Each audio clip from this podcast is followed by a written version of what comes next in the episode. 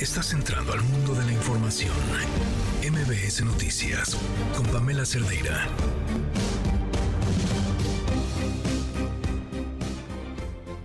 Ya es jueves y hay más información y respuestas. Vaya respuestas, un esfuerzo del Estado por, por cambiar la verdad, por decirnos que lo que vimos no lo vimos, que lo que escuchamos no lo escuchamos.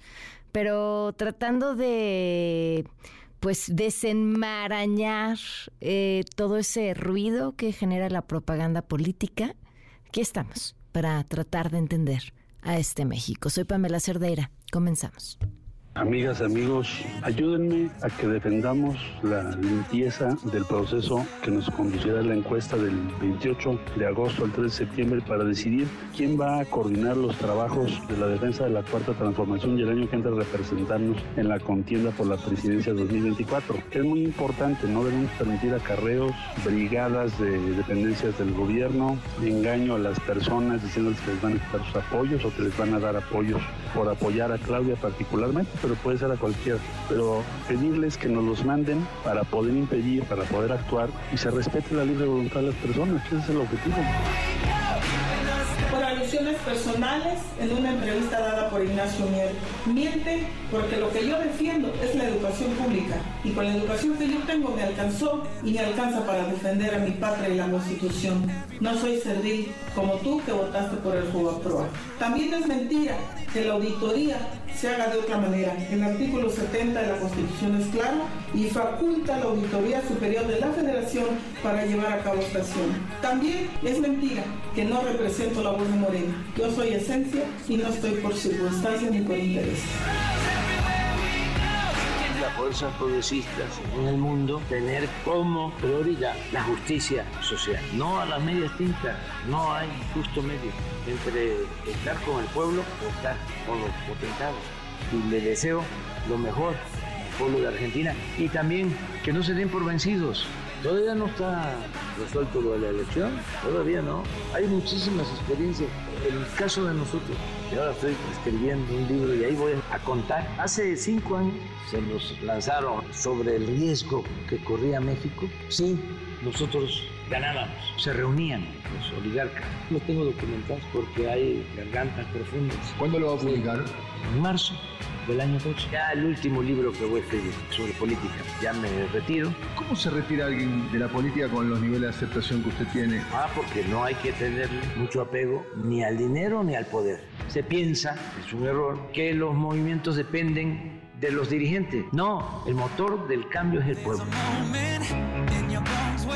Bueno, no son las primeras precisiones que se hacen al respecto. De hecho, desde hace meses ha habido ajustes en los lugares donde se ha determinado que se construyan las sedes de la Guardia Nacional.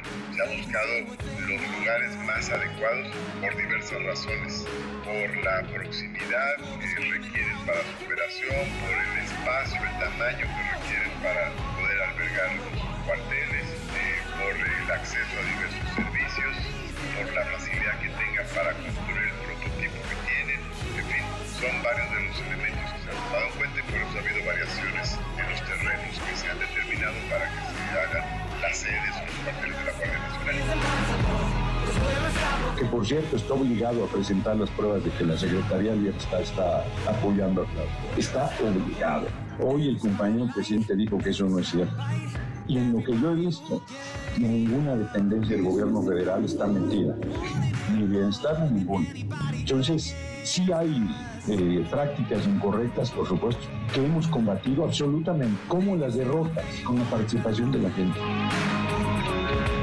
Ayer, al final de la conferencia, empezaron a gritar y no escuché nada. Tan es así que conté ese chiste y sin ningún fundamento, de manera perversa, sostuvieron que yo me había burlado cuando me preguntaron sobre los jóvenes que asesinaron, desaparecieron en los altos de Jalisco toda una mentira, una infamia. No me puedo burlar del dolor, de la desgracia de los demás. Nunca lo he hecho. ¿Quiénes son los que le dieron vuelo a esta calumnia? Los mismos de siempre una aspirante a la presidencia corrupta, otros aspirantes corruptos, los representantes de la oligarquía. No tengo por qué ofrecer disculpas porque sencillamente fue un invento.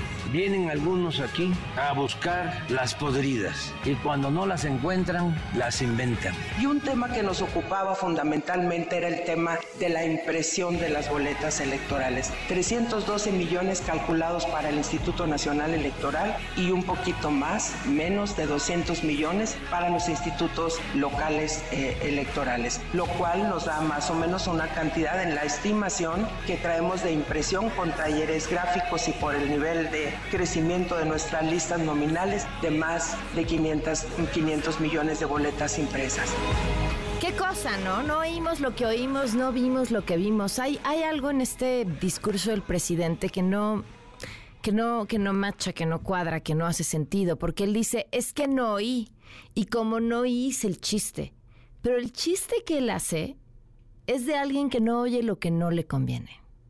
Entonces,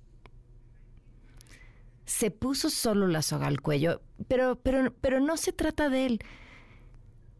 Tanto le importa que hoy que habló del tema, volvió a hablar del tema nada y habló de él. Él la víctima, él la víctima de los medios, él la víctima de los opositores, él la víctima de todos.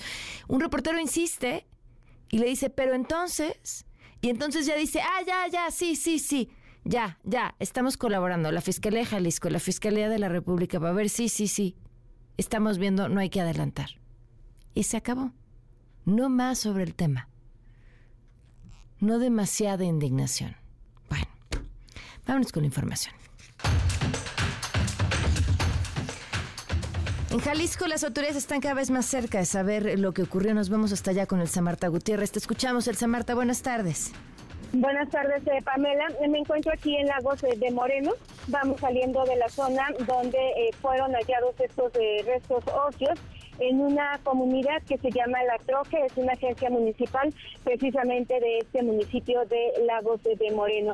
La Fiscalía del Estado eh, fue hasta hoy por la mañana que confirmó precisamente este hallazgo de restos óseos y cuatro cráneos con huellas de calcinación en su totalidad, lo que hace imposible determinar rasgos físicos, edad o sexo. La Fiscalía, eh, eh, Pamela, explicó que la Comisaría de Seguridad Pública de Lagos recibió un reporte que advertía sobre el abandono de segmentos humanos en esta localidad, por lo que los policías municipales llegaron y, bueno, al ver que efectivamente ese reporte era positivo, solicitaron presencia del Ministerio eh, Público. En este comunicado que da a conocer la Fiscalía, Pamela, no hace referencia que el hallazgo tenga relación con la desaparición de mm. los cinco jóvenes, pero sí comentarte que eh, alrededor del mediodía eh, el señor Armando Olmeda, que es eh, papá de uno de los jóvenes desaparecidos, llegó precisamente allá al mirador de San Miguel, donde nos encontrábamos nosotros, y nos comentó que ya se habían reunido con la Fiscalía del Estado y les informó que sí tendrían relación este hallazgo, pero tendrían que esperar a que se den los resultados por parte del Instituto Jalisciense de Ciencias Forenses para eh, determinar si corresponden eh, precisamente a los jóvenes que están siendo eh, buscados por parte de la autoridad. Ahorita, Pamela, que vamos saliendo de la comunidad La Troje, lo único que te podría decir es que en el trayecto no se ha encontrado una sola unidad ni de la Policía Municipal, ni de la pues, Guardia Nacional, ni del Ejército, ni de la Policía del Estado. Incluso para llegar al punto donde fue este hallazgo, pues prácticamente la reja que nos llevaba a ese a ese ese sitio ya fue cerrada. Mm, había ahí algunas personas que al parecer trabajan en lo que es extranjería. Sin embargo, bueno, no pudieron compartirles ningún tipo de declaración. Solamente la policía municipal, bueno, luego de una llamada que le hicimos, pues nos pidió mejor retirarnos del lugar por la inseguridad que existe en esta parte del lago de Moreno, donde precisamente se eh, dio este hallazgo. Eh, también hemos podido platicar con habitantes del municipio que por supuesto aseguran que se sienten inseguros, que son muchas las desapariciones que han ocurrido en Lagos de Moreno y si te parece escuchamos a dos eh, de las personas con las que pudimos platicar sobre la situación que se vive aquí en Lagos de Moreno. Claro. A veces uno ya anda hasta con miedo en la calle por pues por lo mismo de que ya uno no sabe ni con quién ni con quién se encuentra a veces en la calle, pues tanto como uno como mujer y todo también pues uno arriesga a que a que algún día lo agarren o no sabe uno que se equivoquen o no sé. Ahí está lo que nos dijo un habitante precisamente de la colonia San Miguel, donde se encuentra este mirador. Otra de las personas, Pamela, eh, bueno, nos compartieron que tienen un hijo desaparecido desde el 2015 y desapareció junto con otros seis jóvenes y la autoridad fecha que no les da ninguna avance sobre esa investigación. Otra de las señoras, que precisamente es a la que escuchan ustedes ahorita, ella tiene tres familiares desaparecidos, eh, dos del año pasado, uno del 2017 y tampoco han sido localizados por parte de la autoridad. Eh, pues prácticamente lo que ellos dicen es que ahora pues están compartiendo sus ubicaciones en tiempo real, pero ya no nada más a una persona, sino a todos los que puedan, porque entre más personas sepan en dónde se encuentran, eso les da mayor tranquilidad y seguridad de lo que está pasando aquí en el municipio.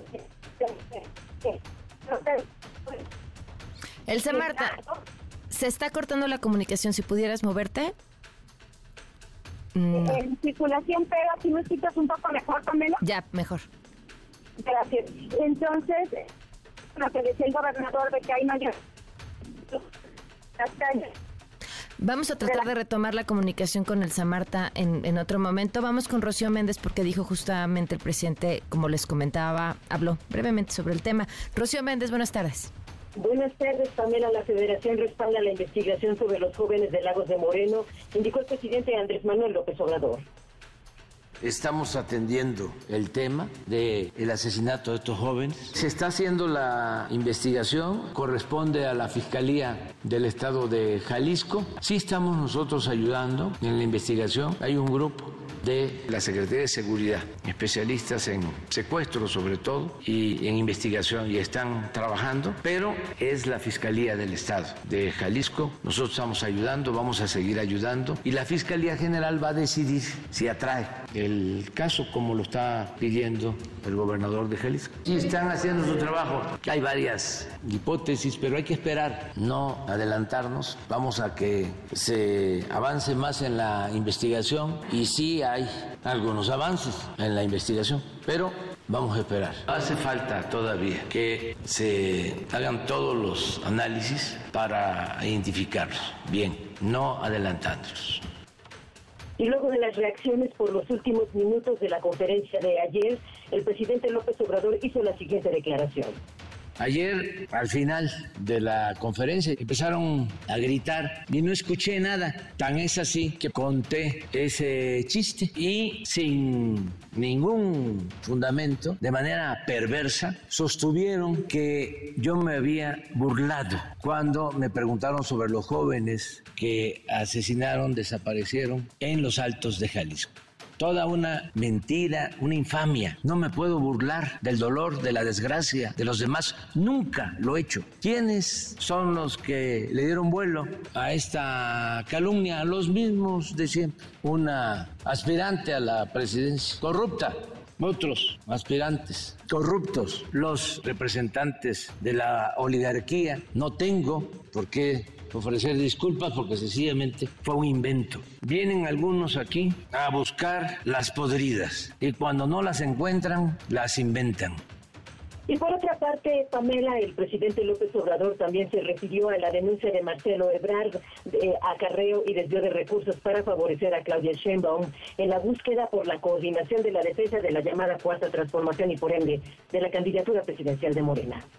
¿Qué opino? Pues que está en su derecho. Usted criticando a la Secretaría del Bienestar, ¿por qué la acusa acarreo recorriendo Es normal y además tiene el derecho de hacerlo. Y hay la instrucción que no se use al gobierno, ni mucho menos el presupuesto, para favorecer a nadie. Marcelo y Adán y Claudia y todos me conocen perfectamente. Saben que no tengo una doble moral o un doble discurso. Saben que no nos metemos y que se acabó el dedazo. En el otro lado ya hasta se los anticipé, nada más que ya no puedo hablar de eso. Lo dicho, dicho está, sí. ¿Y algunos funcionarios estén apoyando alguna no, no, no, y se están portando muy bien, ese es el informe que yo tengo. Por ejemplo, los gobernadores, que esos tienen más influencia, ninguno, porque se suscribió un acuerdo y los gobernadores lo han cumplido al pie de la letra, todos. Imagínense en vísperas, ¿no? Que se decida, pues hay inquietudes y hay dudas razonables Pamela, el reporte al momento. Gracias, Rocío. Muy buenas tardes. Buenas tardes. Sobre esta mm, denuncia de Marcelo Ebrard, bueno, pues se suman algunas voces. Eh, Pío López Obrador, hermano del presidente, aseguró que el proceso interno de Morena está viciado de origen a favor de Claudia. Escucha. Al no haber debates que son imprescindibles en este proceso como en cualquier país democrático, se cometió un gran error porque se le abrió la puerta a la forma de hacer política del PRI de los ochentas. Es decir, se desataron las prácticas priistas que se están aplicando a plena luz del día y que consisten, entre otras cosas, en el acarreo para asistir a las llamadas asambleas informativas masivas, en inundar todas las ciudades de bardas y de espectaculares, exhibiendo de esta manera el derroche de recursos. Bueno les, surge un productor de, de, videos y con buena selección musical. Eh, nos vamos hasta Chiapas, donde los hijos de la alcaldesa de Mitontic. Este tema es brutal. Fíjense, fueron secuestrados por los pobladores. Hoy se cumple el plazo que le dieron para que entregue 5 millones de pesos para que se los regresen. Esa es la razón del secuestro. La historia la tiene Lizeth Coyo. Te escuchamos, Lizeth. Buenas tardes. ¿Qué tal, Pamela? Muy buenas tardes. Efectivamente, como lo comentas, pobladores de la comunidad Oxinam del municipio de Mitontic, Chiapas, dieron a la alcaldesa Maruca Méndez un plazo hasta este jueves para que dé los 5 millones de pesos y puedan retornar a casa a sus hijos Fernando José López Méndez y Luis Armando López Méndez de 24 y 21 años respectivamente. Sin embargo, Fernando López López, presidente por usos y costumbres de Mitontic y padre de los jóvenes, dijo que no tiene el dinero y aseguró que fue el hijo del tesorero municipal, Erasto Velasco, quien secuestró a los dos jóvenes, pues en una llamada telefónica que recibió el pasado domingo cuando se llevaron a sus hijos, le manifestaron el ultimátum y le confirmaron que los jóvenes estaban en manos de la comunidad de Oxinam. Escuchemos posiblemente a eso a eso lo que lo que estamos viendo. Ojalá que nos apoye nuestro gobernador y tanto presidente de la república que está viendo todas las noticias que mis hijos no tienen que ver nada pero sí llegaron unos grupos individuos que fueron a, sacar a mis hijos de nuestro hogar. Entonces no es justo. Y no hay otra persona. Quien fue que vino a vino a romper la casa es el hijo del tesorero otra vez que vino a romper la casa. ¿por qué? porque a las 5 de la mañana me, me, marcó, tus dos hijos acá lo tenemos, me dijo, a esa evidencia que tengo yo. Al ser cuestionado sobre su presunta participación en el robo el recurso, se deslindó de los hechos y aseguró que el día que ocurrió el robo, él junto con la presidenta constitucional Maruca Méndez se encontraban en una reunión en otro municipio. Agregó que el pasado 9 de agosto, de agosto, perdón, cuando se suscitó el robo de los 5 millones de pesos, en total eran ocho personas las que transportaban el dinero. Eh, incluyendo, incluyendo por, eh, por supuesto al tesorero, finalmente aseguró que no va a descansar hasta encontrar a la persona que se llevó el recurso y confía que las autoridades ayuden a mediar con los pobladores para rescatar a sus dos hijos, quienes llevan cinco días ya privados de su libertad. Ese sería el reporte de Pamela. No, no, de verdad, qué historia brutal. Muchísimas gracias. Muy buenas tardes. Buenas tardes. Vamos a una pausa y volvemos. Quédate en MBS Noticias con Pamela Cerdeira. En un momento regresamos. Estás escuchando MBS Noticias con Pamela Cerdeira. 4 de la tarde con 23 minutos. Eh, no es ninguna novedad la situación que viven las y los periodistas en el país. Eh, de terror. Están las cifras, ahí están los datos parecía o, parece que la mm, Ciudad de México es una clase de limbo, un espacio pues un poco más seguro que el resto. No es, no es, o eso pensábamos, la misma situación que vive un periodista en la Ciudad de México que la que vive un periodista en la, en la Sierra de Oaxaca. Desde, desde muchos desde muchos lugares desde donde decidamos verlo, el tamaño de los medios para los que trabajan, los ingresos y la protección que estos ingresos pueden también brindarles, el apoyo las autoridades con las que tienen que lidiar en estos procesos de justicia, son un sinfín de factores. Sin embargo, hace ocho meses esa historia cambió. Un ataque que nos dejó helados, porque se derrumbó pues ese mito al menos de la tranquilidad de la Ciudad de México, de los intocables, ese que además fue pues un ataque con un mensaje brutal de podemos ir, podemos ir por quien sea. Y le agradezco muchísimo a ocho meses de ese ataque del que fue víctima Ciro Gómez Leiva, que nos acompañe en la línea, el periodista Ciro Gómez Leiva. ¿Cómo estás, Ciro? Muy buenas tardes. Hola, Pamela. Qué, qué gusto saludarte, qué gusto escucharte. Buenas tardes. A tus órdenes, Pamela. Compareciste hoy eh, con la intención de que la Fiscalía General de la República atraiga el caso. ¿Cómo te fue? Eh, pues eh, bien, bien, bien. Yo fui a la, a la Fiscalía me encontré con el titular de la Fiscalía de Atención, la Fiscalía Especial de Atención a Delitos por, contra la Libertad de Expresión, Ricardo Sánchez.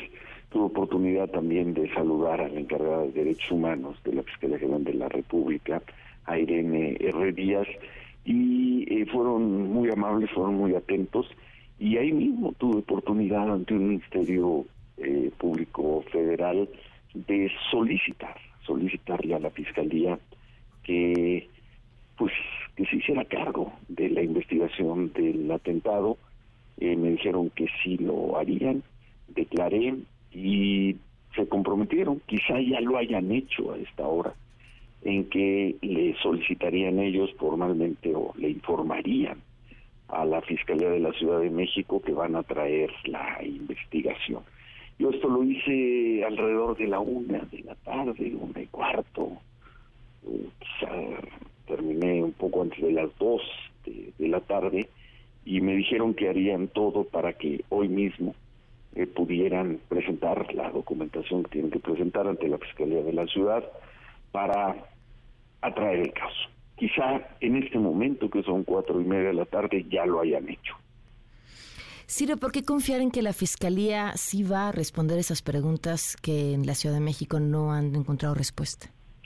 Porque, a ver, yo creo en las instituciones, sí creo en las instituciones porque tengo que creer en las instituciones, en las públicas y en las privadas. Una institución, la Fiscalía de la Ciudad de México, se hizo cargo desde las tres horas después del atentado del, de esta investigación. Yo declaré a las 2, 3 de la madrugada, el ataque fue a las 11 de la noche, y desde entonces ellos eh, se hicieron cargo de la investigación. Agradezco el trato que siempre han tenido conmigo, las atenciones, pero sentí que la investigación estaba estancada, que no avanzaba por una serie de razones quizá muy técnicas de formalismo en el proceso que quizá no, no venga el caso detallar. Y conversé con algunos amigos, con unos colegas, con los abogados que me están apoyando como asesores victimales en el caso y acordamos que buscaríamos a la única otra institución que podría ayudar en la investigación y es la Fiscalía General de la República. Dentro de la Fiscalía General de la República está la Fiscalía de Atención a Delitos contra la Libertad de Expresión. Por eso recurrí a la, a la Fiscalía. Es una decisión que tomé el viernes, eh, hace ocho días, anuncié el lunes y hoy, digamos, hoy procedí. Y encontré no solo eco, sino sensibilidad y por lo visto ya la acción por parte de la Fiscalía General de la República. Eh, Ciro, ¿cómo entender a quienes son ajenos a los procedimientos legales que siguen a un caso como este, que haya más de 10 personas, son 11 o 13 personas detenidas? 13. 13 personas detenidas, ya están detenidas y no se pueda saber quién lo mandó, por qué o para qué lo mandó. Pues sí, sí, sí, sí, y es nuestro sistema jurídico y en alguna medida nosotros hemos peleado por tener un sistema jurídico garantista que le dé una serie de, beneficios y de cuidados a los acusados. Mucha gente dice, ¿cómo es posible que lleven ahí? Porque además están detenidos desde enero y no haya nada de información. Yo digo, bueno, ¿y qué esperaban? ¿Que los estuvieran torturando ahí siete, ocho meses? Pues no. Ellos, y lo han dicho, lo dijeron en una audiencia de febrero, marzo, creo que fue febrero o marzo, lo dijeron, lo dijeron ante un juez que, que no van a declarar, que no van a hacer ninguna declaración. Y hay una lógica, hay una lógica. Probablemente, probablemente, porque no tengo la información, quienes los contrataron les advirtieron que una palabra que dijeran y podrían ir contra lo único que le queda a estas personas, que puede ser su familia, por ejemplo. Entonces, si ellos no declaran, si tienen abogados que además eh, están haciendo el trabajo de defensa, solicitándoles que no declaren, pues nadie va a ir a golpearlos, a maltratarlos para que den información. Ese es nuestro sistema eh, jurídico. Ese es nuestro sistema, así se judicializa en, en, México.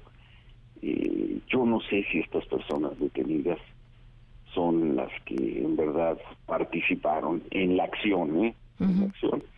Me cuesta entender que 13 personas hayan participado. Al parecer, algunas de ellas hay pocas dudas de que sí serían, eh, entre ellas el tirador, el que con el que dirigía al tirador, pero más allá de eso no sabe nada. Entonces, quizá en una acción un poco desesperada de, de mi parte, dije, yo quiero reducir la incertidumbre, eh, necesito reducir la incertidumbre como un proyecto de, de vida, qué fue lo que pasó, qué pasó esto. Si tú me preguntas quién fue, yo te diría, no tengo la menor idea. Y por eso busqué a la otra institución, a la que podía recurrir, que es la Fiscalía General de la República. Lo otro era que contratar un detective o irme a buscar, qué sé yo, organismo internacional. Entonces... Pues es que si falla la Fiscalía... Pues porque tengo que confiar en las instituciones y si no lo hago, ¿qué me queda? Híjole, si falla la Fiscalía. ¿Perdón? Si falla la fiscalía y, la, y, sé que la pregunta es un poco hasta necia, pero, pero son las historias que tú conoces, que, que comentas, que comunicas todos los días. Hoy que tuve oportunidad de conocer y de saludar al fiscal de, de atención, eh, bueno, que sigue los Fiscalía contra los Delitos de Libertad de Expresión, fue parte de lo que le dije. Por un lado, agradecer, agradecer que me recibieran, que me atendieran y decirles que lo último que yo deseo de todo esto es dentro de ocho meses estar eh, diciendo que no hubo avance. Yo no quiero convertirme en un dolor de cabeza, en una preocupación más para una institución que debe tener miles de motivos para estar preocupados, todos los casos abiertos.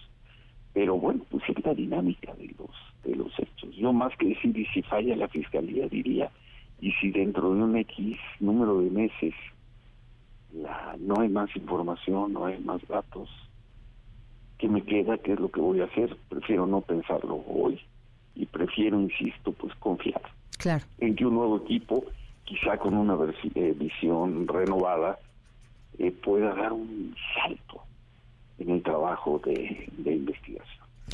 Ojalá así sea. Ciro, te agradezco mucho que nos hayas tomado la llamada. No, al contrario, gracias y un, abrazo siempre. Gracias. muchas gracias. Estás escuchando MBS Noticias con Pamela Cerdeira. La tarde con 40 minutos. Continuamos en MBS Noticias. Gracias por estar con nosotros. El teléfono en cabina 5166-1025. Eh, ¿Qué datos tan interesantes revela la encuesta nacional sobre educación integral en sexualidad. Nos acompaña en la línea Eugenia Lícar, subdirectora del Instituto de Liderazgo Simón de Boboa. Gracias por estar aquí. Eh, buenas tardes, Eugenia. Hola, muy buenas tardes, Pamela. No, al contrario, muchas gracias por el espacio. Me, me llama muchísimo la atención este dato de la mitad de los chavos y chavas tienen preguntas, pero no las hacen. Sí, en efecto, este, en esta muestra de 1.220 adolescentes de 12 a 16 años que están cursando secundario, tanto en escuelas públicas como privadas en todo el país, encontramos algunos datos muy interesantes y entre ellos este que mencionas, ¿no? O sea, como la, mitad eh, enfrenta algunos retos, algunos obstáculos para preguntar sobre su sexualidad o para preguntar en términos de educación sexual integral, fundamentalmente por el miedo, por la vergüenza, este, porque el tema sigue siendo un tabú definitivamente en nuestra sociedad y también sucede que cuando sí se animan a preguntar, eh, la mitad no resuelve necesariamente sus dudas. Eso es increíble.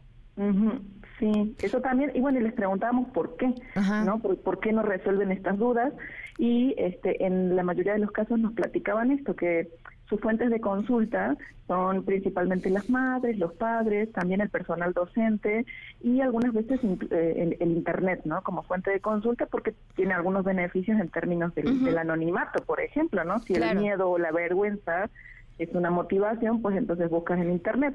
Pero bueno, también sucede esto, la calidad de la información a la que tú accedes en Internet no necesariamente es la mejor, no necesariamente científica, verídica o no está presentada de manera clara. Y también sucede en el caso de padres, madres de familia o maestros, maestras, que bueno, tampoco conocen necesariamente los temas o no conocen las nuevas preguntas que puedan tener las juventudes, las adolescencias, no tienen la información más actualizada o no saben cómo explicarlas, ¿no? De, de una mejor manera.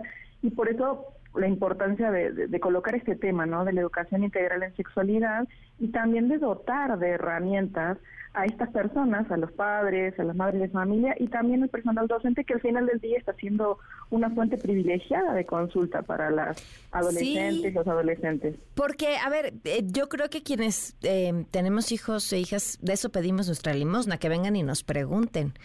Pero si están, si son de ese 50% que se está atreviendo a preguntar y al 40% no tienen las dudas resueltas, es como una gran e inmensa oportunidad tirada a la basura. Pero es que claro, pensamos siempre en la educación y pocas veces en esto que estás mencionando tú. Y, y, qué tal que educamos a padres y madres, porque pues tampoco venimos de los mejores lugares, me refiero informativamente hablando.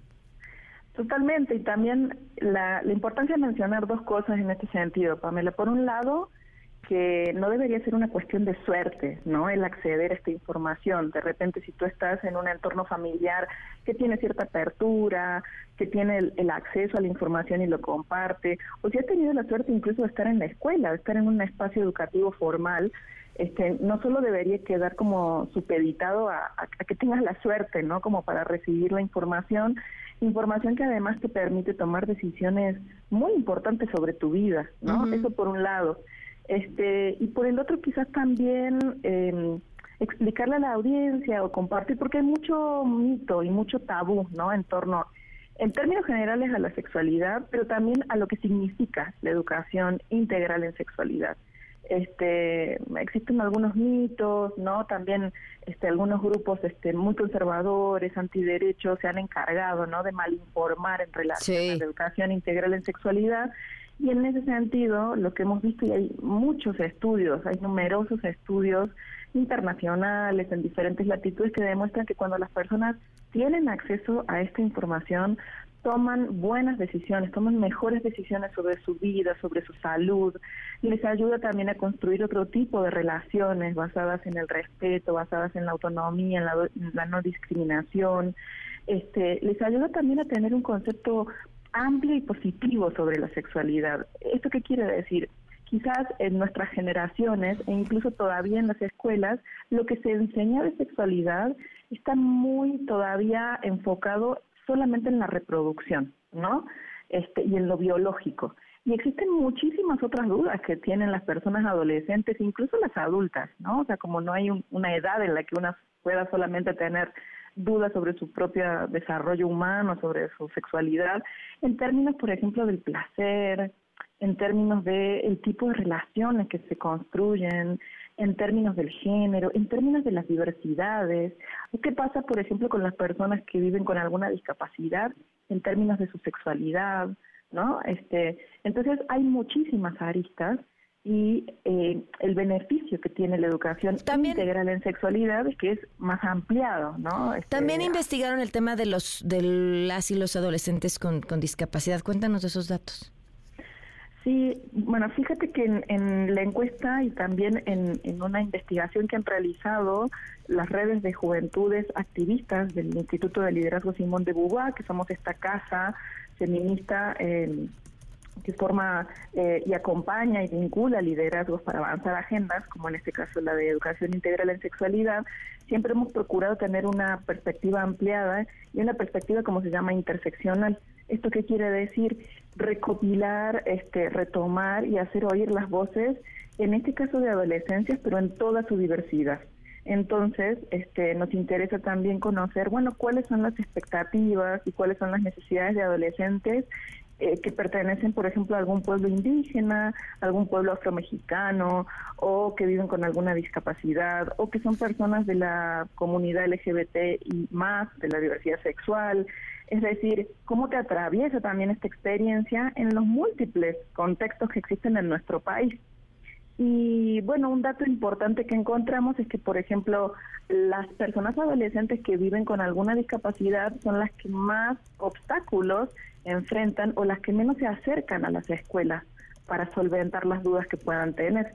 Pero entre ellas, quizás justamente por, por, este, por esto mismo, este, entre ellas y entre adolescentes de la diversidad sexual son quienes valoran más mm. altamente la importancia y la utilidad de que información. se justamente en las escuelas. Claro, pues, pues qué datos de verdad tan interesantes. Supongo que en la página del instituto se puede consultar, ¿verdad? Sí, fíjate que bueno, e, esta, esta iniciativa de, de, contar con información actualizada sobre sexualidad eh, es uno de los grandes pilares que, que, tiene esta estrategia grande de Simón de Beauvoir, que también incluye, como te contaba hace un momento, la formación de liderazgos de juventudes que la estén demandando en sus propios contextos, en 16 estados del país.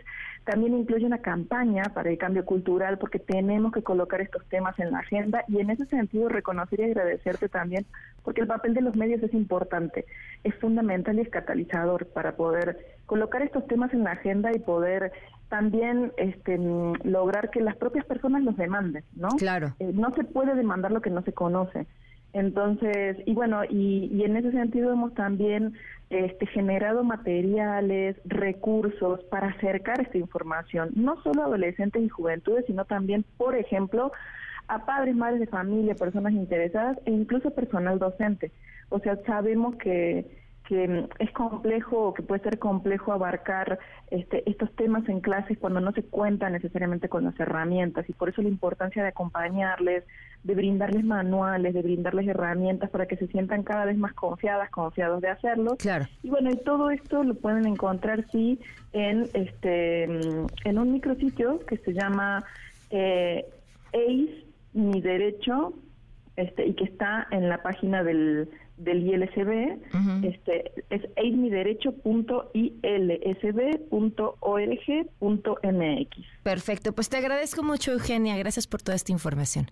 Por favor, gracias a ti, hasta luego. Un abrazo, buenas tardes. Fíjense, ayer cuando a las seis cachito de la tarde, el vocero de la presidencia, Jesús Ramírez Cuevas, publicó que, que que no, que era un tema de desinformación, que el presidente es un hombre sensible y que, bueno, que no era cierto que no hubiera contestado la pregunta. Bueno, pues claramente no la contestó.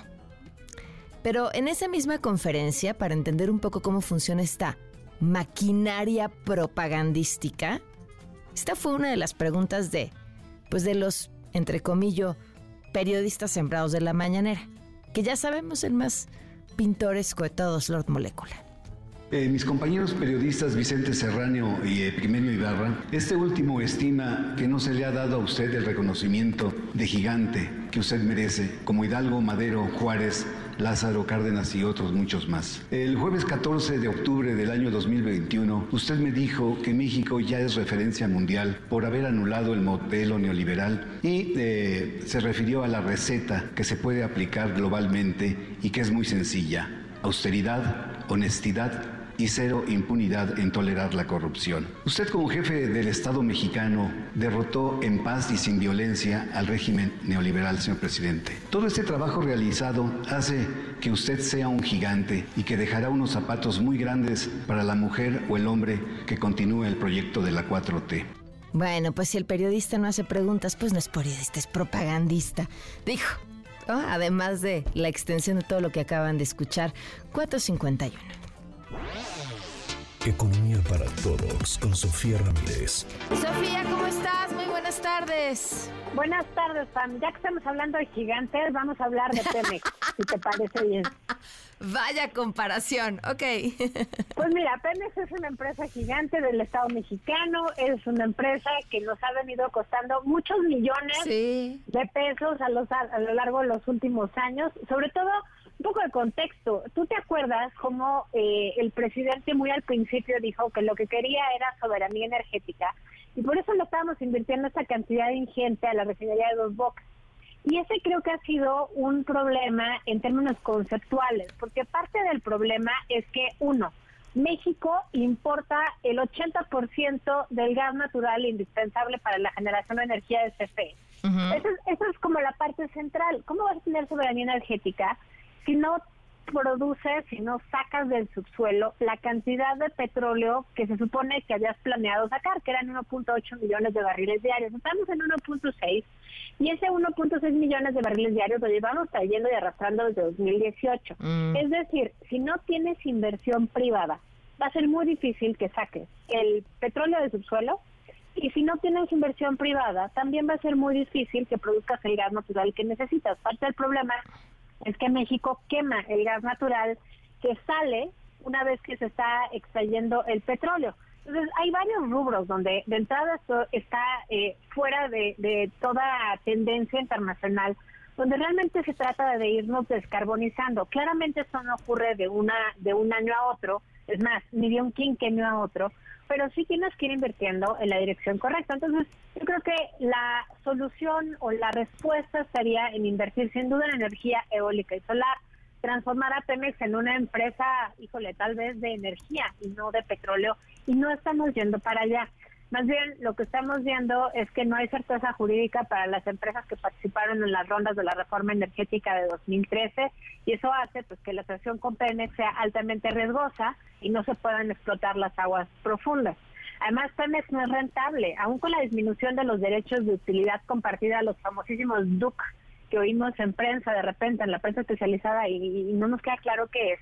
Bueno, pues es la cantidad de eh, pago que le hace Pemex, digamos, al, al gobierno mexicano y lo ha ido disminuyendo como una forma de estimularlo y no estar drenando la empresa. Sin embargo, pues la verdad es que en recursos naturales no renovables como el petróleo, pues en el corto plazo esto es muy complicado de solucionar simplemente con estímulos de no cobrarle tantos impuestos. Mira, para que te des una idea, en 2022, ¿tú te acuerdas todos los estímulos que se dieron a la gasolina, pues dice que para que fuera un control de la inflación por 400 mil millones de pesos, pues eso es equivalente un poquito más, de hecho, a todo el presupuesto que recibió el año pasado en la CEP. Entonces, no es por meter cizaña, pero vemos cómo hubo un incremento en las carencias de eh, rezago educativo el año pasado. Y esto, bueno, pues obviamente se traduce justamente en que estamos asignando mal el dinero. Ahora, ¿por qué es relevante y por qué es nota? Bueno, pues primero que nada, porque sí vimos esta semana que hubo ya pláticas en Hacienda que apuntaban a una reducción de la tasa de utilidad compartida, pasando del 40% actualmente a un 25%. Esta reducción de la tasa de utilidad compartida ha sido una de las medidas pues que han eh, puesto desde la administración López Obrador para mejorar las finanzas de Pemex. Sin embargo, pues hasta ahorita no ha habido una comunicación oficial en ese sentido. Lo que sí vemos, Pam, es que ha habido, eh, insisto, una nueva reducción en, los derechos de utilidad compartida que incluiría eh, eh, esta información, digamos, en el paquete económico del próximo año, que estamos a, escaso un mes de que se esté discutiendo ya. Recordemos que la fecha límite para entregar el paquete económico el próximo año es el 8 de septiembre. Entonces, pues todas las dependencias, todas las paraestatales, todo el mundo ya está preparando su paquete económico. Y lo que también vimos esta semana fue que la calificadora Fitch le redujo, o más bien, em, no es que le haya reducido, sino que cambió un poco el discurso en el sentido de decir que la deuda de Pemex sí empezaba a ser un, un pasivo, empezaba a impactar la calificación que recibía la deuda soberana del gobierno mexicano. Hacían énfasis que veían una incertidumbre importante de que el gobierno mexicano estuviera dispuesto a seguir apoyando a Pemex en su calidad de compañía, eh, no no que dejaran, digamos, de eh, apoyarlo en términos de disminuir eh, este tipo de cuotas o de derechos o de tasa de utilidad como se ha venido haciendo, pero sí que no se inyectara capital adicional.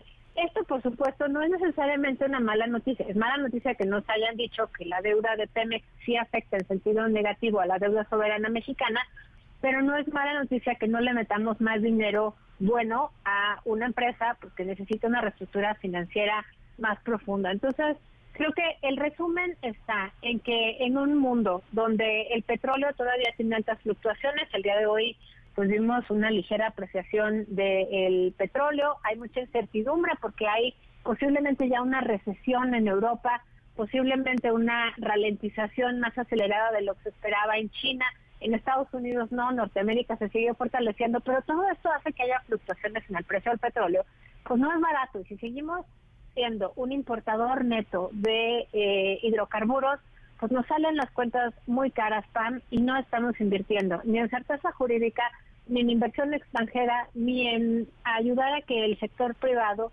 se meta más a producir eh, energías, a, sacar hidrocarburos, a invertir en energías limpias y bueno, pues por lo pronto Pemex sigue siendo un, un pasivo, digamos, para el gobierno mexicano y para las finanzas públicas. Muy bien, Sofía, pues eh, sí, y, seguirá siendo mientras no haya otra, otra forma u otra estrategia de plantear las cosas. Como siempre, Sofía, muchas gracias. Gracias a ti, Pam. Hasta luego. Un abrazo. Vamos a una pausa y volvemos. Quédate en MBS Noticias con Pamela Cerdeira. En un momento regresamos.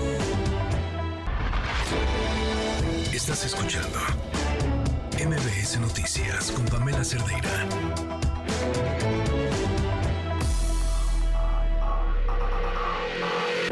Lo mejor de tu estilo de vida digital y la tecnología. Pontón en MBS. Pontón, ¿cómo estás? Buenas tardes. ¿Qué tal? Buenas tardes, Pamela, ¿cómo estás? Bueno, pues creo que habíamos platicado algunos hace algunas semanas de los eh, virtual humans, ¿no? Estos como influencers virtuales. Pero pues de pronto sabes que son una caricatura o sabes que están hechos como es un render, un tipo hechos por, pues sí, como una animación, etcétera, ¿no? Pero, pero ya están saliendo influencers muy sexualizadas como por ejemplo, eh, les voy a dar el Instagram, que es de, como T-H-E, como la, o el, de punto natalia punto novak. Novak es N-O de, baja A K de kilo, ¿no? Natalia Novak. no manches, es que espérate. Ah, es, justamente esa es la expresión que quería. es esto, ¿verdad? Es tan impresionante. Es que sabes que está cañón, que eh, cuando vi el tema del que nos ibas a platicar, eh, yo ya, ya había visto hace mucho eh, distintas cuentas de influencers virtuales, pero la mayoría de ellos, o sea, se ve que es una, o sea, que esa persona no existe, eran avatars. Exacto. Pero ella, ella no parece un avatar, o sea, en efecto, parece una persona. Exacto, sí, justo hace, hace comentábamos hace tiempo lo de los estos virtual humans, virtual influencers, sabes que pues está generado por computadora, o sea, lo notas, pero cuando te metes al Instagram de, de, esto, ¿no? Llamémosle esto, este, pues es una chica sexualizada, enseñando piel, este, güerota, curvilínea, ¿no? Pues, este, muy atractiva, eh, con bikini, etcétera, pero parece que sí, la, sí es, esto es, ya sabemos, gracias a la inteligencia artificial, pero ¿quién está detrás de esto? Bueno, pues obviamente son hombres. Pues, pues sí, claro. Que, que, abusan de sus conocimientos y se pasan de listos con conocimientos de inteligencia artificial, diseño, etcétera, crean esta influencer o esta esta imagen en donde vemos una chica pues de, de, pues de bote pronto se te hace muy atractiva, muy guapa, que para, obviamente, están llegando un sector de hombres heterosexuales en general, ¿no? Habla de todo, pero en general, que pues son son hombres que igual no tienen contacto con con mujeres o no tienen contacto con la vida real o no o son tímidos o son todos eh, personalidades ¿Cómo? o sea, pueden pueden conversar con ella este Sí, exacto, pues les da like, le comentan, entonces tú pues te, te vas enamorando de algo que no existe. ¿No? Pero pues lo ves en una imagen dices, ay, güey, pues te haces estas fantasías o estos, estos, estos sueños de que pues esta señorita Natalia Novak está contestando. Y pues no, la cosa es que... Sí, detrás eh, está Mau, el programador. Exacto, ¿no? exacto. Y entonces mientras estos desarrolladores y programadores que están detrás de esto, pues se están metiendo un dineral. ¿Por qué? Porque si a la hora de que tú, te metes a su Instagram, evidentemente tiene un, link o una liga, un enlace que te mm, lleva a Patreon. Patreon es un sitio en donde no es como un OnlyFans, no porque OnlyFans pues sí puede subir contenido explícito. Patreon es está hecho por eh, un, un chavo que se llama Jack Conte, eh, Jack Conte es vocalista y tiene una banda que se llama Pomplamus, se lo recomiendo mucho, escúchenla, está bien padre. Pero bueno, primero es este cuate que hizo esta justamente esta plataforma en la cual eh, pues eh, la idea era subir artistas, tanto músicos, fotógrafos o lo que quieras tú crear de contenido y la gente se suscribe. Digamos, es como un OnlyFans, pero de pues no hay cosas explícitas. En donde pues está Natalia Novak, esta supuesta influencer, ¿no? Que es totalmente virtual, pues eh, suscribes por 100 pesos al mes o puede ser 200 pesos al mes si tienes un, eh, un eh, membresía VIP que te manda contenido exclusivo o de plano 280 pesos al mes y que te manda pues cosas un poquito más subiditas de tono, ¿no? Pero pues evidentemente sabes que no bueno, nosotros sabemos que pues esta Natalia Novak pues, no existe. Oye, está, está cañón porque además tiene, estoy viendo que tiene collabs con otras eh, influencers de inteligencia artificial. Ajá, colaboraciones con otras influencers también de inteligencia artificial, o sea que tampoco existen, eh, que tienen, o sea, ella, la que tú nos platicas, tiene 38 mil seguidores, pero la Diana Ritter tiene 288 mil. Exactamente, y están haciendo colaboraciones con revistas, por ejemplo, una revista que se llama autobakes.com, una, revista australiana me parece, pues también hace colaboraciones con esa revista en donde sí salen pues modelos reales, algunas veces y algunas veces no. No, espérate, o sea, hay hasta videos de esta, o sea, porque yo entiendo la foto creada con inteligencia artificial, pero pero ya en el video, mira, entre que la los modelos de inteligencia artificial son cada vez más eficientes en que se parezcan a los humanos y que los humanos cada vez usamos más filtros, es imposible distinguir qué estás viendo. Ya no sabes quién es la, no, cuál es la orgánica, ¿no? Como la o la biológica, ¿no? O la biológico, biológique, ¿no? Este, eh, sí, la verdad es que esto pues es una pues es un gap, hay una brecha, un hueco en el que pues se ponen abusados, sacan provecho de la inteligencia artificial mostrando a estas chicas, sacan provecho y, de alguna manera medio engañan, bueno, no, engañan totalmente a su, a su público. Bueno, no, porque sí les están diciendo que son pues virtuales. ah, exacto, es que no es como un phishing o un engaño o un fraude o una estafa. o pues sea, no lo es. es tú, tú sabes que estás pagando para recibir contenido que no es real. A ver, ahí sí creo que, que, que, pues es como los que compran estos eh, cómics sexualizados, o sea... Sí, sí, o, ¿sabes? un coleccionan tarjetas Pokémon, pues sí. Pues, bueno, pues sí, distinto. o sea, el fin es distinto, pero, pero tú sabes que estás, o sea, que lo que estás adquiriendo no es una persona real, te está avisando de eso. Ajá, y estás pagando por eso. Entonces, también aquí pues es válido, pues en una de esas puede ser que sí, porque entonces están utilizando a una inteligencia artificial, pero no es una mujer, o sea, es no no no están lucrando con una mujer real. Entonces es cuando dices, híjole, pues está mal porque están sexualizando y están poniendo a, la mujer como objeto, sí, pero por otro lado, pues no es una mujer.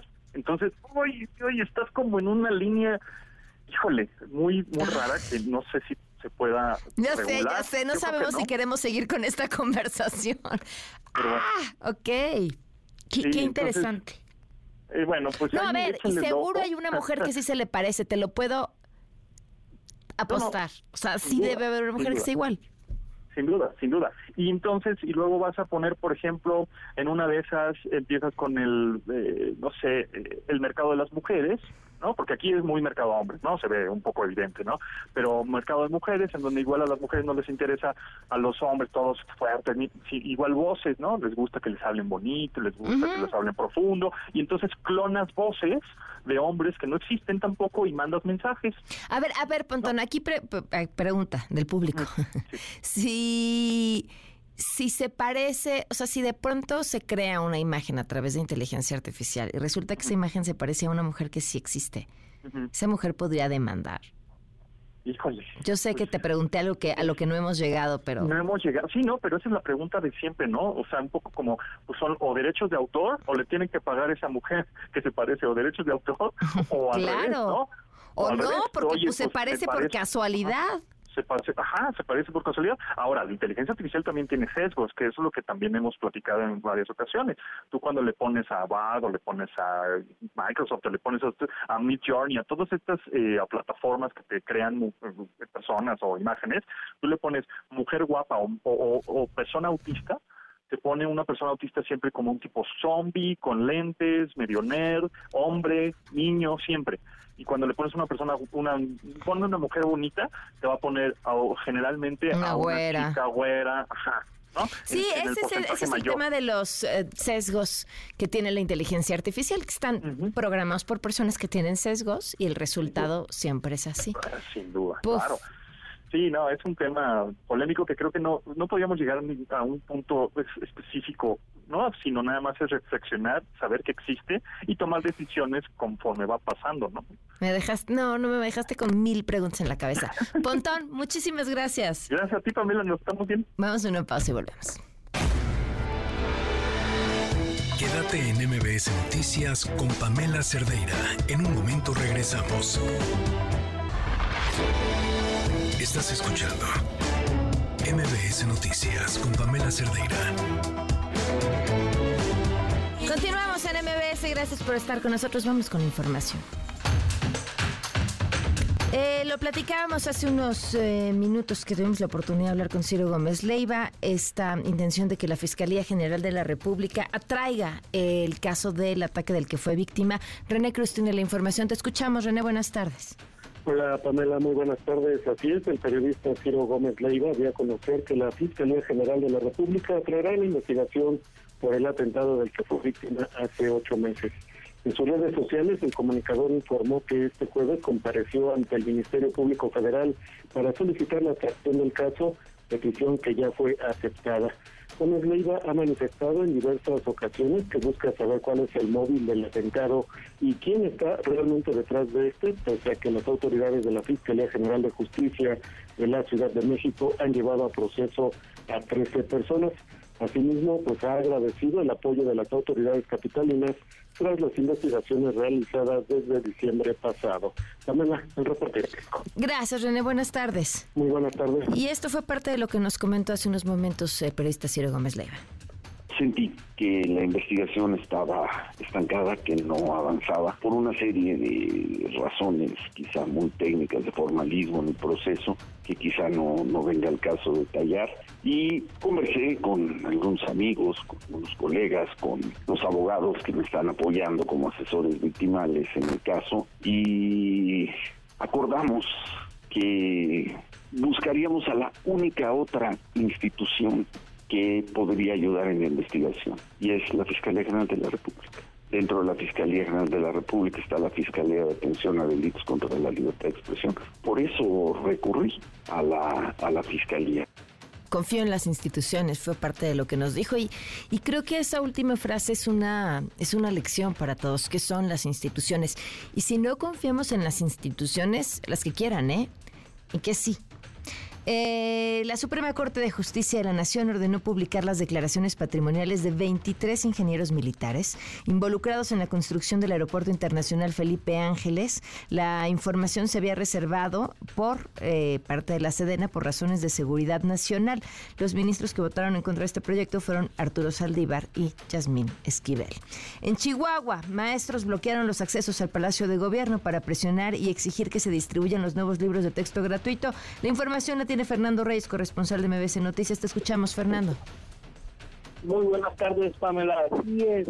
Mira, eh, cerca de 150 maestros jubilados y, simpatizantes eh, al Partido Morena eh, sitiaron el Palacio de Gobierno en lo, que inició como una manifestación frente a la puerta principal, que posteriormente se convirtió en un acto de clausura simbólica al bloquear los dos únicos accesos al recinto y pues dejando a todas las personas encerradas al interior de, de este Palacio de Gobierno eh, los quejosos exigían, exigían que la gobernadora María Eugenia Campos dé marcha atrás a la controversia constitucional que interpuso ante la Suprema Corte, pues para que con esta acción se pudieran liberar y los libros de texto gratuito que en este momento permanecen en bodegas. en este sentido, el, uno de los jubilados de, identificado como Rosalío Morales, pues exigía la revocación de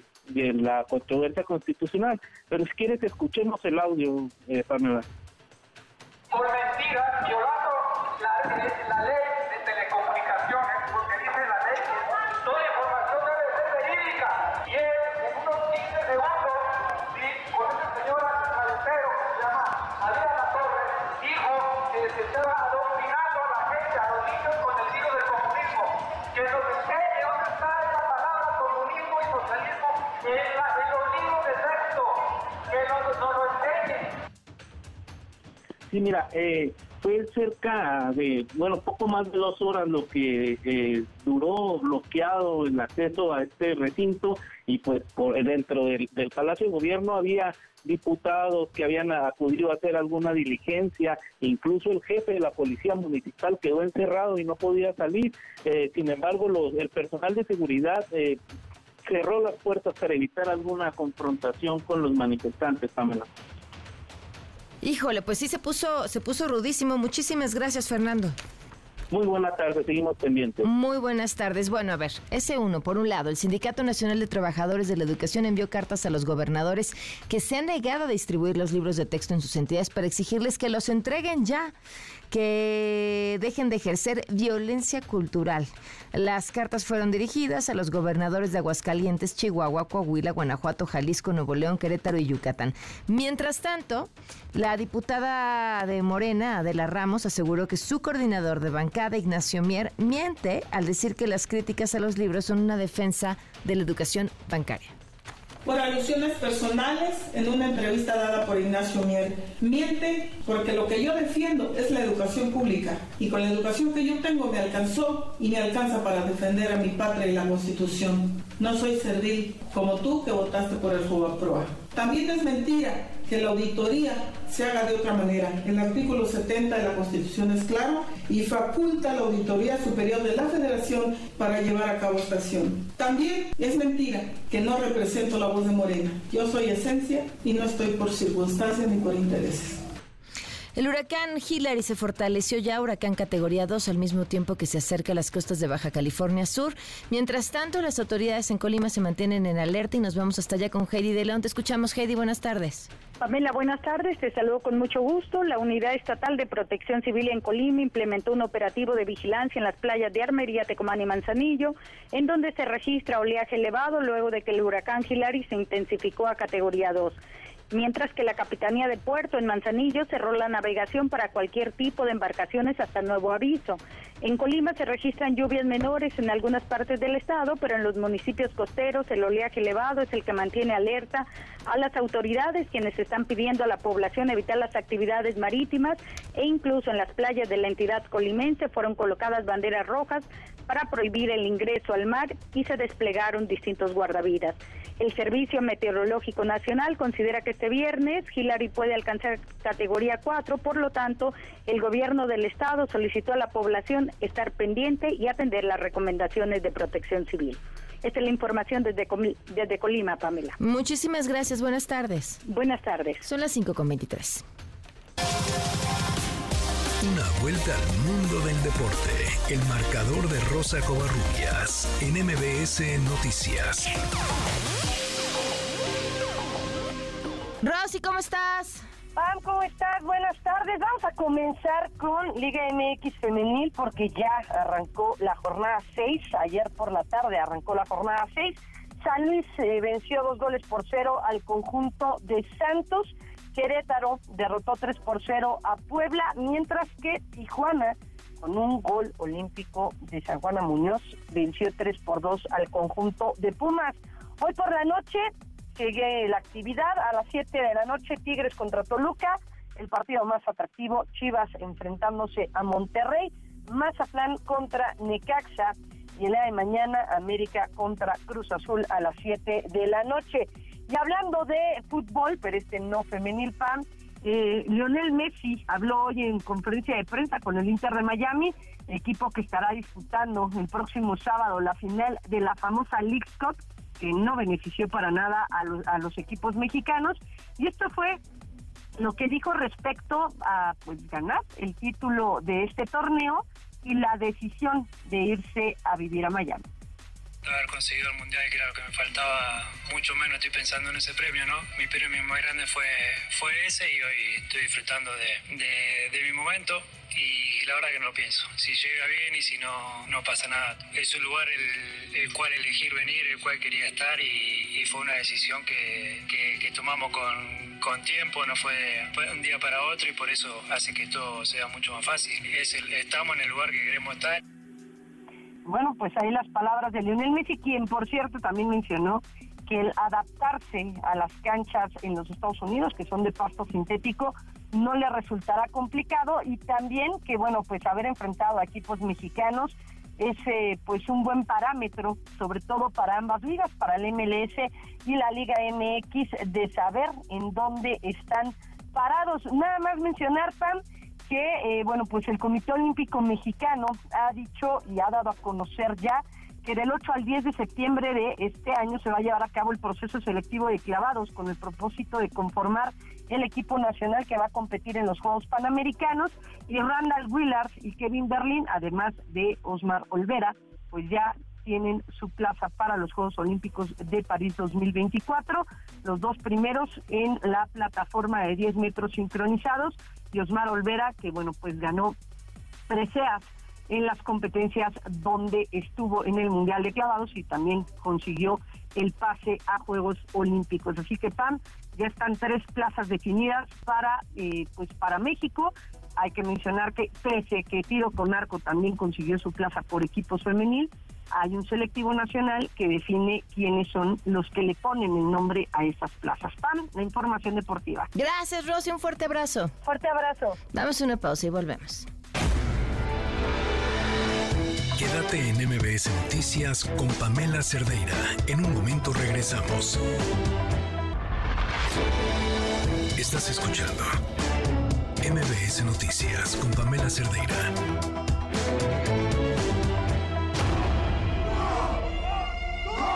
Ustedes vinieron aquí para forjarse como oficiales, como hombres. Quiero que sepan que todo esto no es por ustedes, es por el bien de México. ¿Necesita seguro médico? Sí, para mamá y para mí. ¿Qué tiene o qué? Diabetes. ¿Ustedes también son potros? Sí. Sí. ¿Saben por qué les decimos potros? ¿Han visto un potro nacer? Les hace falta fuerza, pero aquí se las vamos a dar. ¿Me caes bien? Eso es bueno. Ponte vivo. Esos güeyes a la primera te chingan. Vamos a hacer un trabajito el sábado.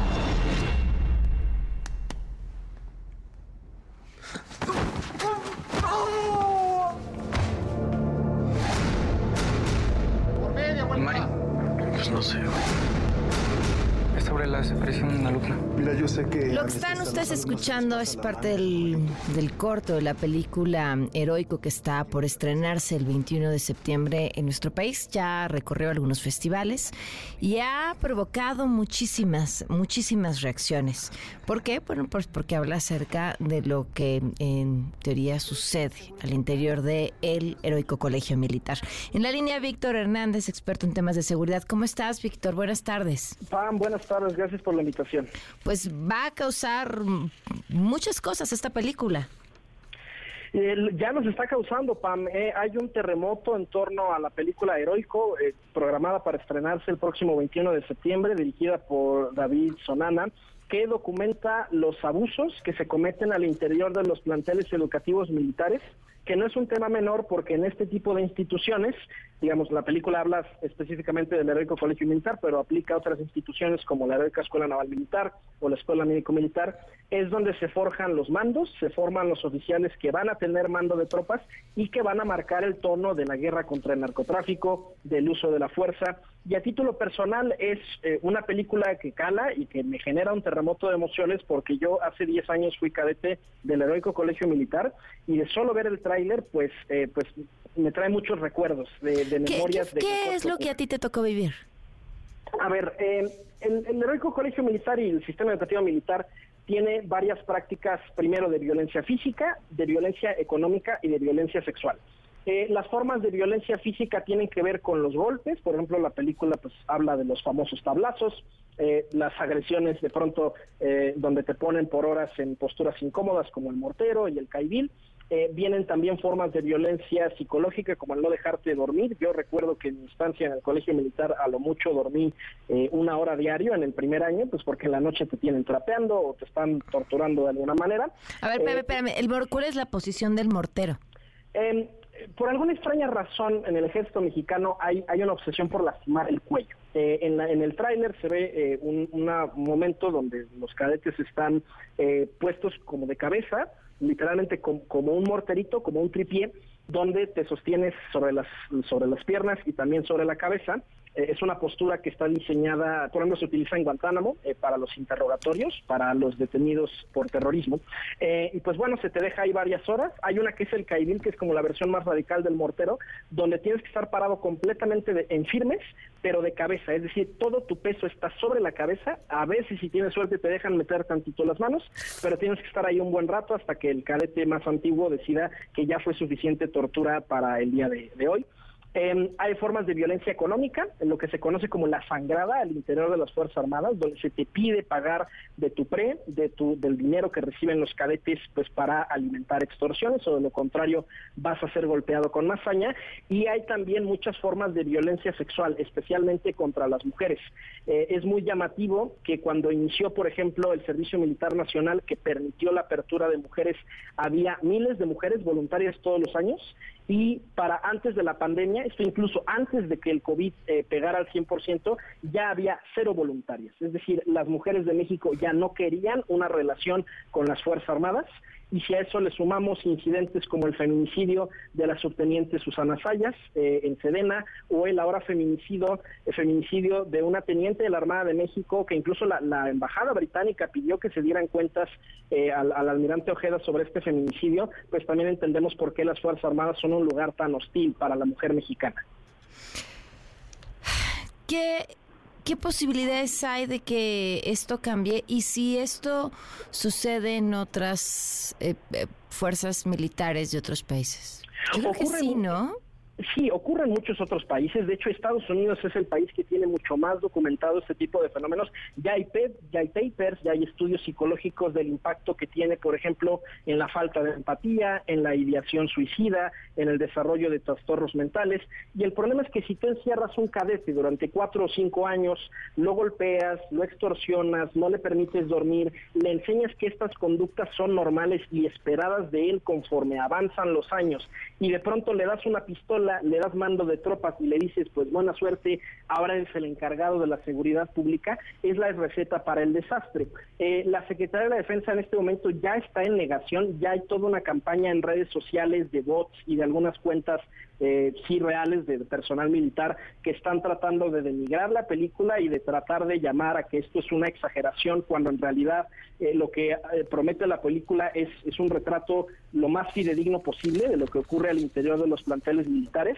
Eh, y pues eso ya de entrada nos da un muy mal panorama. Si la propia Secretaría de la Defensa está usando sus recursos para negar la existencia del fenómeno, pues por supuesto que no va a haber una promesa de no repetición, eh, porque, insisto, eh, si ocurriera en cualquier otro lado, quizás podría ser negligente, pero al ser ellos los guardianes de la seguridad pública, a quienes el presidente López Obrador les ha confiado las labores policiales, pues claro que si llega un elemento con esto, eh, con este estrés postraumático, con estas huellas psiquiátricas por la violencia que sufrió y además ese individuo viene armado y con mando de tropas, pues van a ocurrir desastres como han ocurrido en la guerra contra el narco. Claro. Bueno, pues Víctor, te agradezco mucho que nos hayas acompañado. Sigamos hablando de esto muchas gracias. Les invitamos a ver la película y sobre todo usar el hashtag heroico, que es el que han estado utilizando supervivientes de violencia en las Fuerzas Armadas para narrar sus historias. Vean los testimonios que los propios cadetes, los propios soldados y marinos están narrando en este momento de lo que ocurre al interior de las Fuerzas Armadas. Muchas gracias, Víctor. 5 con 38. Quédate en MBS Noticias con Pamela Cerdeira. En un momento regresamos. Estás escuchando MBS Noticias con Pamela Cerdeira. ¿Saben ustedes cuáles son las carreras mejor y peor pagadas?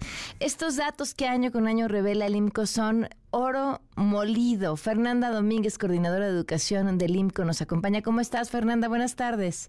Hola Pamela, buenas tardes. Muchas gracias por la invitación y un saludo a todo el auditorio. A ver, ya estamos listísimos aquí para tomar nota. ¿A cuál, ¿Por cuál empezamos? ¿Por las peor pagadas?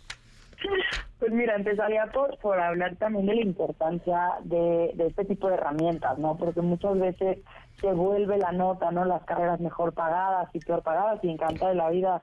Eh, aquí les doy la lista, pero justamente nosotros hacemos este intento de pues medir, no analizar muchos indicadores, de hecho son 52 indicadores para generar el índice de calidad de la inversión dentro de la herramienta, ¿no? Para poder medir, bueno, qué pesa más, un buen ingreso, eh, mayor formalidad, mayor empleabilidad. Entonces tenemos todas estas tipos eh, listas que se vuelven, la verdad, como dices, oro molido para una persona que está por elegir una carrera.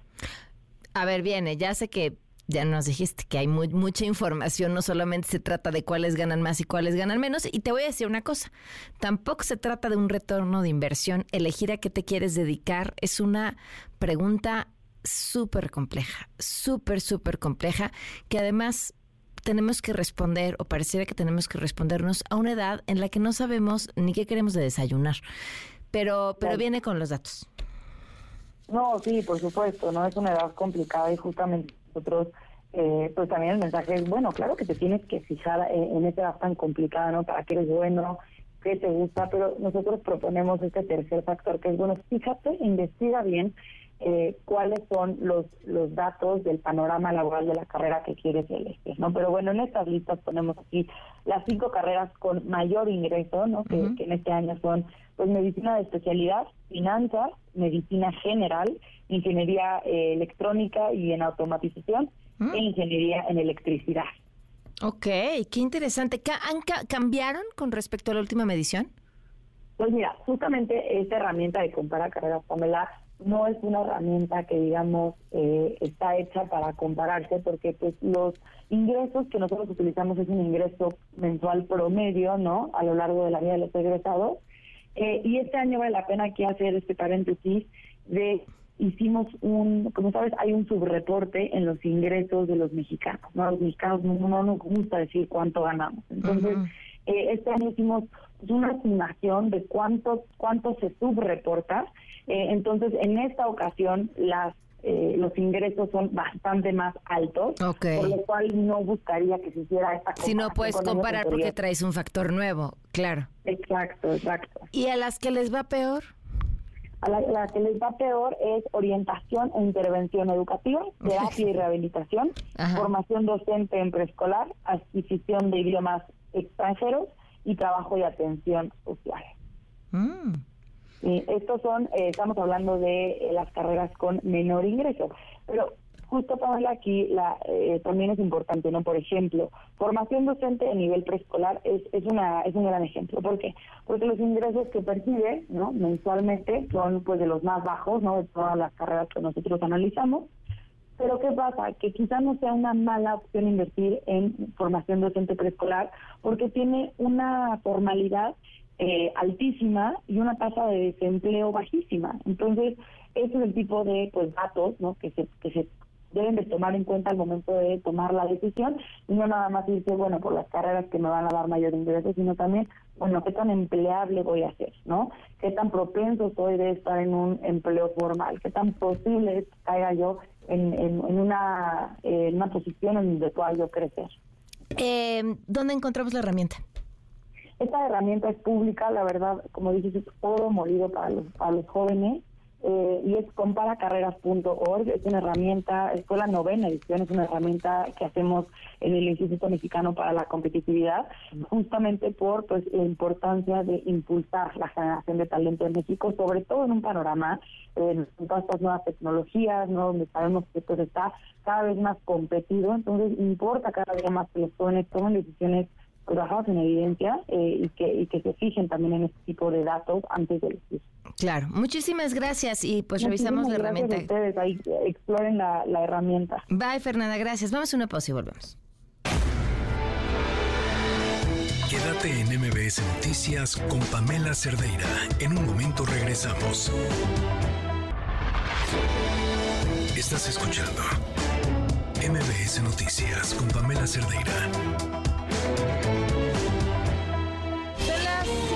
Con 47 minutos. Esta historia, fíjense qué interesante. Uno, uno cree que cuando alguien sale de prisión, ya pagó su condena y entonces puede rehacer su vida. Dijo, lo estoy súper simplificando porque en medio pues está a dónde llegas, cómo llegas, quién te da trabajo, quién te recibe, reas tus lazos familiares de amistad, todo eso que es evidente y que ya sabemos. Pero hay otro tema más allá de eso que no tiene que ver con lo que ya imaginábamos. Reas tu vida legalmente con tus papeles. Y les voy a contar una anécdota personal de hace poquito tiempo. Una persona a la que le robaron la cartera eh, quería salir de viaje y no tenía pues ninguna identificación porque le habían robado la cartera. Y entonces quiso ir a sacar su nueva credencial de lector, pero necesitaba la licencia al menos para tener una identificación, pero tampoco tenía la licencia. Entonces, como no tenía la licencia, tampoco tenía la credencial de lector, entonces tampoco tenía un pasaporte, pero tampoco podía sacar ninguna de las anteriores, porque... Y entonces era ya un, un tema de, para volver a ser quien eres y demostrárselo al mundo, pues por lo menos te vas a llevar un mes. Ahora imagínense Fíjate, es que el dato me parece súper interesante y revelador. Que si una persona que acaba de salir de prisión, si tú vas a prisión, pierdes tus derechos políticos. O sea, no puedes votar. Bueno, ya no puedes votar, pero no. Bueno, ahorita lo platicamos, pero, pero no puedes en teoría votar ni que voten por ti.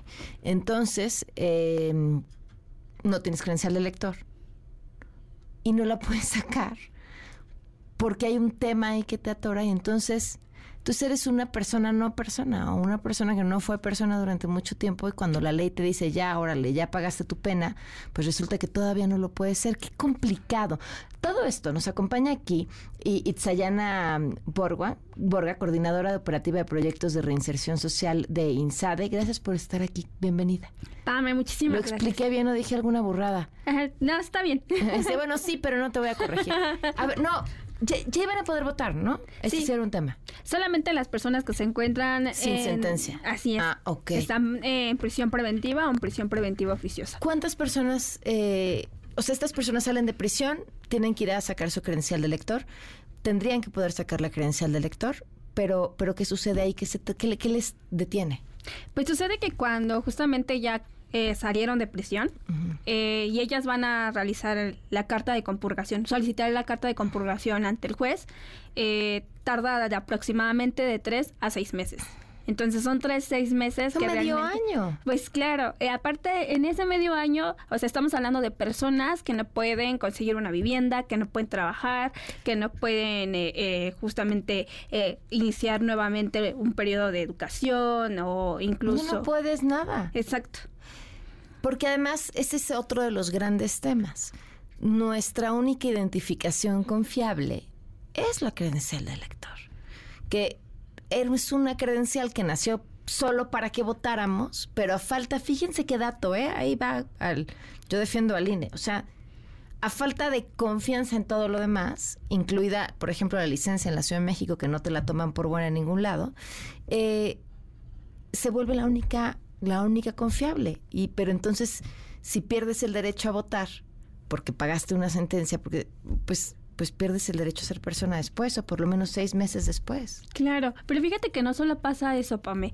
Nos hemos dado cuenta, eh, trabajando con personas que están dentro de prisión todavía, que son también las de las que asesoramos sobre estos trámites, que eh, también el problema está en el acta de nacimiento, que no la pueden conseguir. ¿Por qué? Entonces, porque cuando fue el registro nacional nuevamente en la plataforma de internet, muchas eh, credenciales quedaron, credenciales, actas de nacimiento quedaron en el limbo, entonces no las pueden descargar de la plataforma, ya sea porque anteriormente las actas de nacimiento se registraban en mano escrita. Entonces esas actas de nacimiento, muchas de ellas tuvieron errores en la digitalización o porque la CUR no estaba certificada. Y la CUR al no estar certificada, pues desafortunadamente el acta de nacimiento no está en la plataforma. Entonces, pues la gente que está dentro de prisión a veces la requiere para hacer otros trámites. Entonces, igual, banda que trabaja ahí en prisión, pues les cobra hasta de 900, 500 pesos por tramitar una acta de nacimiento. O sea, eso es imposible, ¿no? O sea, prácticamente más allá de beneficiar a la reinserción social, pues están poniendo una barrera gigantesca que es respecto a, a la economía. Y a ver, siempre hemos platicado cómo entre en, una situación de mayor desventaja estés, la vida es más cara. E, es eh, como una de estas grandes ironías. Pero esto que estás tú platicando es el ejemplo perfecto, incluso extremo. ¿Cuánto cuesta un acta de nacimiento a través de Internet? ¿Cuánto se paga de derechos? Por ejemplo, que yo que soy del Estado de México me cuesta 75, 80 pesos aproximadamente. Y si no lo puedes conseguir, entonces tendrías que pagarle 900 pesos a alguien en estos casos que nos platicas para poderla tener de ese tamaño. Sí. ¿Qué, camino ven? Pues en realidad el, eh, a personas que hemos estado asesorando que ya van a compurgar, eh, en realidad ellos ven un camino incierto, ¿no? Porque dicen, eh, yo no tenía conocimiento de que al tener un beneficio preliberacional podía sacar el INE, porque lo puedo tramitar. Entonces, el ir a asesorarlos ya como que les abre un panorama de, ah, pues ok, hay instituciones como INSADE que les, nos están apoyando, al Instituto de la Reinserción, de Reinserción Social de la Ciudad de México. Pero los, las organizaciones, perdón, las personas que están en otros eh, estados, llámese Nayarit, Tlaxcala, pues ellos en realidad están en una desventaja completamente porque no tienen un instituto de reinserción social como el que tenemos en la Ciudad de México que los acompañe, que los asesore. Y son personas que justamente sé que están eh, a la deriva de que los les puedan cobrar eh, estos 500 pesos por tramitar el acta de nacimiento, porque pues sin el acta de nacimiento no puedes Igual no puedes tener todo lo demás. No, qué pesadilla. ¿Cómo los contactan ustedes? ¿Cómo nos contactan a nosotros? A nosotros nos contactan a través de nuestras redes sociales. en todas nuestras redes sociales aparecemos como INSADE. Y ya de ahí INSADE se encarga de canalizarlos conmigo, que es en la coordinación de proyectos de reinserción social. Y ahí nosotros los asesoramos. Y al menos en el, al interior de la República, ahorita ah, estamos buscando que más chavos de derecho se puedan sumar a prácticas profesionales para que ellos les puedan dar acompañamiento y asesoramiento para que eh, puedan tramitar el acta de nacimiento y asimismo también la INE.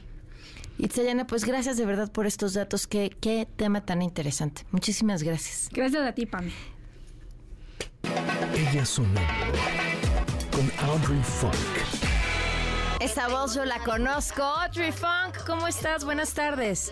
Hola Pame, ¿cómo estás? Buenas, muy buenas, buenísimas tardes aquí saludándote desde Nueva York. Y oye, pues esta vez me toca eh, el autopromocionaje. Ah, eh, y bueno, les traigo el más reciente sencillo que acabo de lanzar, se llama Katana, justo con la conmemoración de los 50 años del hip hop, donde me encanta la cultura, amo la cultura, pero por lo general, como en este mundo, pues a las mujeres se nos deja bastante rezagadas eh, y sobre todo pues en la música también. Entonces esta rolita se llama Katana para que entiendan que aunque nos quieran sacar de sus culturas, eh, nosotras seguimos brillando, luchando y esperando que otras más brillen y luchen y que seamos cada vez más mujeres haciendo la super chida en cualquier ámbito del mundo. Así que bueno, te dejo esta canción Katana, que es un featuring con el beatmaker Nigma desde Venezuela. Eh, y bueno, Eh, hay también un video que está realizado por Northside Pro. Y nos escuchamos la próxima semana con otra recomendación chida de mujeres en la música y en el mundo. Un abrazo, Pam, y a todo el auditorio. Bye. Gracias, Audrey. Felicidades además por este, este estreno. Nos vamos. Gracias por habernos acompañado. Mañana es viernes. Y eh, ya se quedan con Ana Francisca Vega, que eh, sí vuelto a ver con cara de por qué grita allá adentro. Se quedan con Ana Francisca Vega con toda la información también en MBS Noticias. Gracias. Muy buenas tardes. Estás informado. Nos escuchamos el día de mañana con las noticias que tienes que saber. MBS Noticias con Pamela Cerdeira.